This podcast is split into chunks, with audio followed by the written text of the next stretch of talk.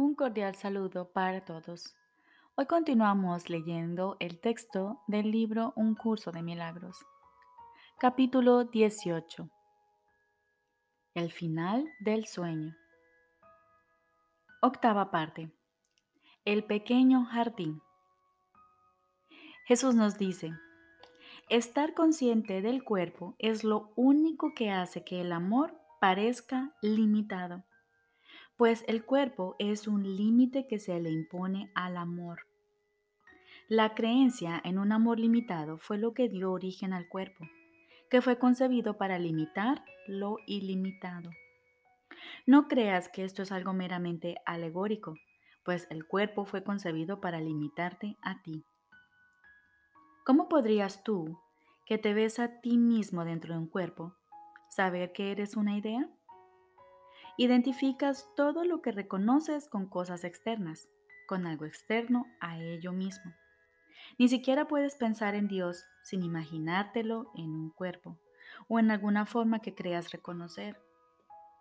El cuerpo es incapaz de saber nada.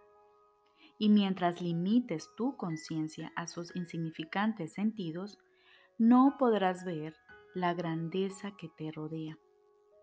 Dios no puede hacer acto de presencia en un cuerpo, ni tú puedes unirte a Él ahí. Todo límite que se le imponga al amor parecerá siempre excluir a Dios y mantenerte a ti separado de Él. El cuerpo es una diminuta cerca que rodea a una pequeña parte de una idea que es completa y gloriosa.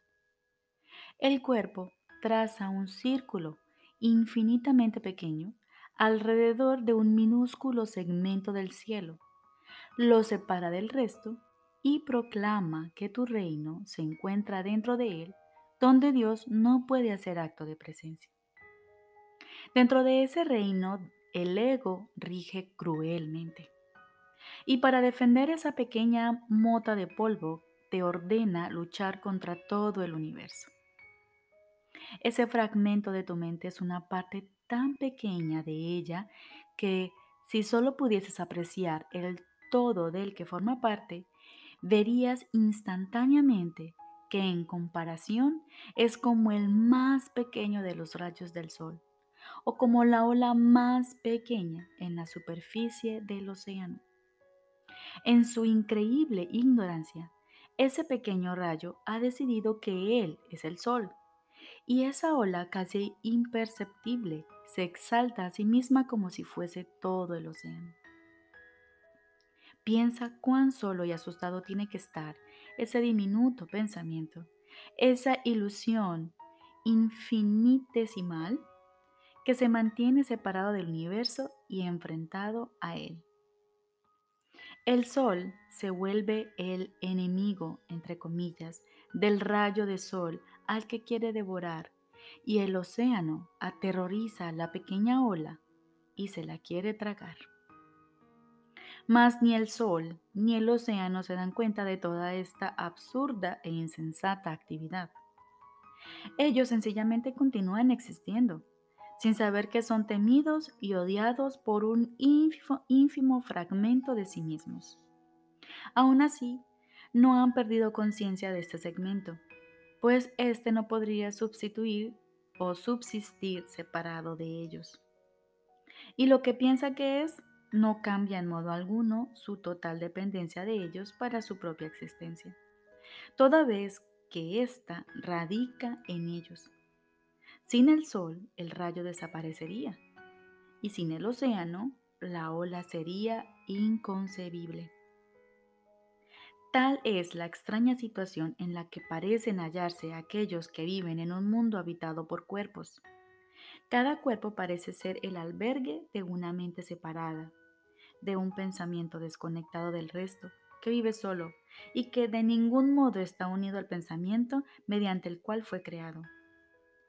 Cada diminuto fragmento parece ser autónomo y necesitar a otros para algunas cosas, pero sin ser en modo alguno completamente dependiente para todo de su único creador, ya que necesita la totalidad para poder tener algún significado.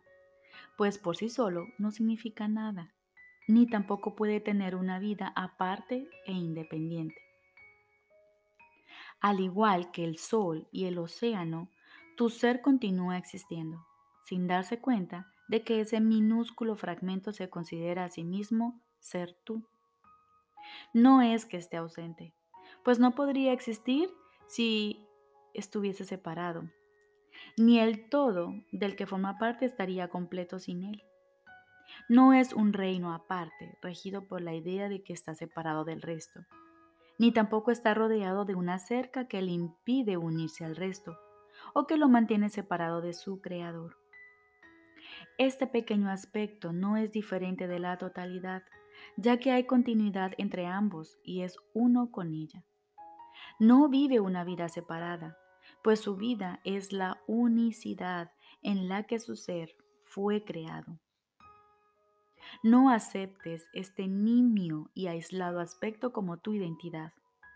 El sol y el océano no son nada en comparación con lo que tú eres. El rayo refulge solo a la luz del sol y la ola ondula mientras descansa sobre el océano. Pero ni el sol ni el océano se encuentra en el, ni en el océano se encuentra el poder que mora en ti. Repito, pero ni en el sol ni en el océano se encuentra el poder que mora en ti. Preferirías mantener dentro de tu mísero reino y seguir siendo un triste rey, un amargado gobernante de todo lo que contempla, que aunque no ve nada, está dispuesto a dar la vida por ello? Este pequeño yo no es tu reino. Elevado como un arco muy por encima de él y rodeándolo con amor, se encuentra la gloriosa totalidad, la cual ofrece toda su felicidad y profunda satisfacción a todas sus partes. El pequeño aspecto que piensas haber aislado no es una excepción. El amor no sabe nada de cuerpos y se extiende a todo lo que ha sido creado como Él mismo. Su absoluta falta de límites es su significado. Es completamente imparcial en su dar y abarca todo únicamente a fin de conservar y mantener intacto lo que desea dar. Cuán poco te ofrece tu mísero reino. ¿No es allí entonces donde le deberías pedir al amor que entre? Contempla el desierto, árido y estéril, calcinado y triste, que constituye tu mísero reino, y reconoce la vida y la alegría que el amor le llevaría procedente de donde Él viene y a donde quiere retornar contigo. El pensamiento de Dios rodea tu mísero reino y espera ante la barrera que construiste, deseoso de entrar y de derramar su luz sobre el terreno yermo. Mira cómo brota la vida por todas partes. El desierto se convierte en un jardín lleno de verdor, fértil y plácido, ofreciendo descanso a todos los que se han extraviado y vagan en el polvo. Ofréceles este lugar de refugio que el amor preparó para ellos allí donde antes había un desierto y todo aquel a quien le des la bienvenida te brindará el amor del cielo. Entran en uno en uno en ese santo lugar, pero no se marchan solos, que fue como vinieron.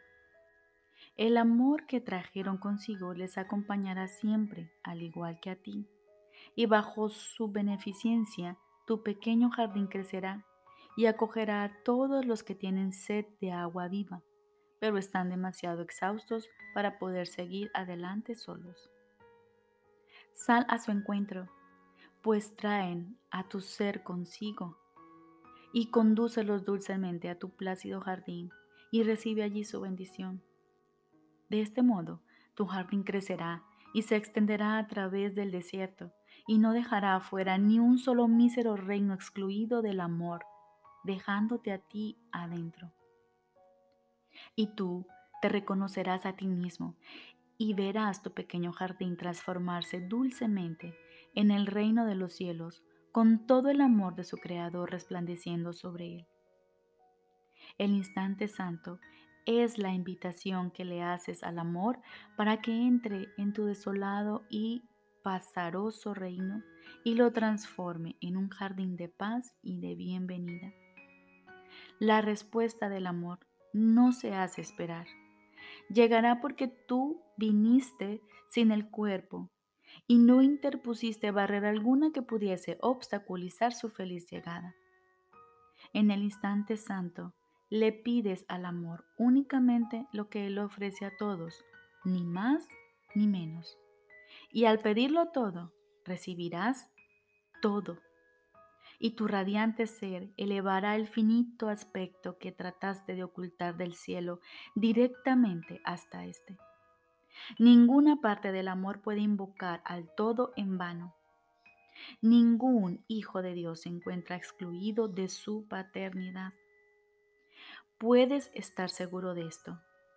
El amor ha entrado a formar parte de tu relación especial y ha entrado de lleno en respuesta a tu vacilante solicitud. Tú no te das cuenta de que ha llegado porque aún no has levantado todas las barreras que construiste contra tu hermano. Y ninguno de vosotros será capaz de darle la bienvenida al amor por separado.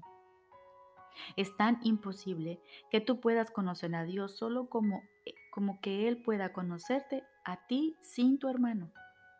Mas juntos no podríais dejar de ser conscientes del amor, del mismo modo en que el amor no podría no conoceros ni dejar de reconocerse a sí mismo en vosotros. Has llegado al final de una jornada ancestral y aún no te has dado cuenta de que ya concluyó. Todavía estás exhausto y el polvo del desierto aún parece empañar tus ojos y cegarte. Pero aquel a quien has dado la bienvenida ha venido a ti y quiere darte la bienvenida. Ha estado esperando mucho tiempo para hacer eso. Recíbela de él ahora, pues su voluntad es que la conozcas. Solo un pequeño muro de polvo se interpone todavía entre tu hermano y tú. Sóplalo ligeramente con gran alborozo y verás cómo desaparece. Y entrad en el jardín que el amor ha preparado para vosotros dos.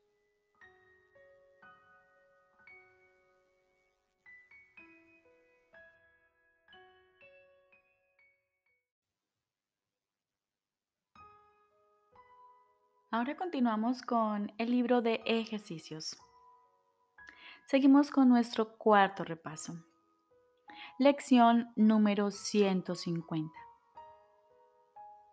Hoy comenzamos el día con este pensamiento central. Mi mente alberga solo lo que pienso con Dios. Despejemos nuestra mente de pensamientos engañosos y asumimos con actitud receptiva nuestro repaso de hoy. Preparemos nuestra mente para que aprenda la paz y la libertad que estas dos ideas de hoy nos traen. Aceptaré la expiación para mí mismo. La salvación es lo único que cura. Repito, aceptaré la expiación para mí mismo. La salvación es lo único que cura. Luego cerremos los ojos y repitamos estas ideas dentro de nosotros. Aceptaré la expiación para mí mismo. La salvación es lo único que cura. Aquietemos nuestras mentes. Escuchemos la voz de nuestro Padre y recibamos con gozo su regalo, su mensaje de amor. Y hoy, en el transcurso del día, cada vez que el reloj marque la hora, vamos a traer a nuestra mente este pensamiento central. Mi mente alberga solo lo que pienso con Dios. Recordemos, lección número 150. Mi mente alberga solo lo que pienso con Dios. Y tenemos dos ideas de repaso hoy. Aceptaré la expiación para mí mismo. La salvación es lo único que cura. Les deseo un excelente día.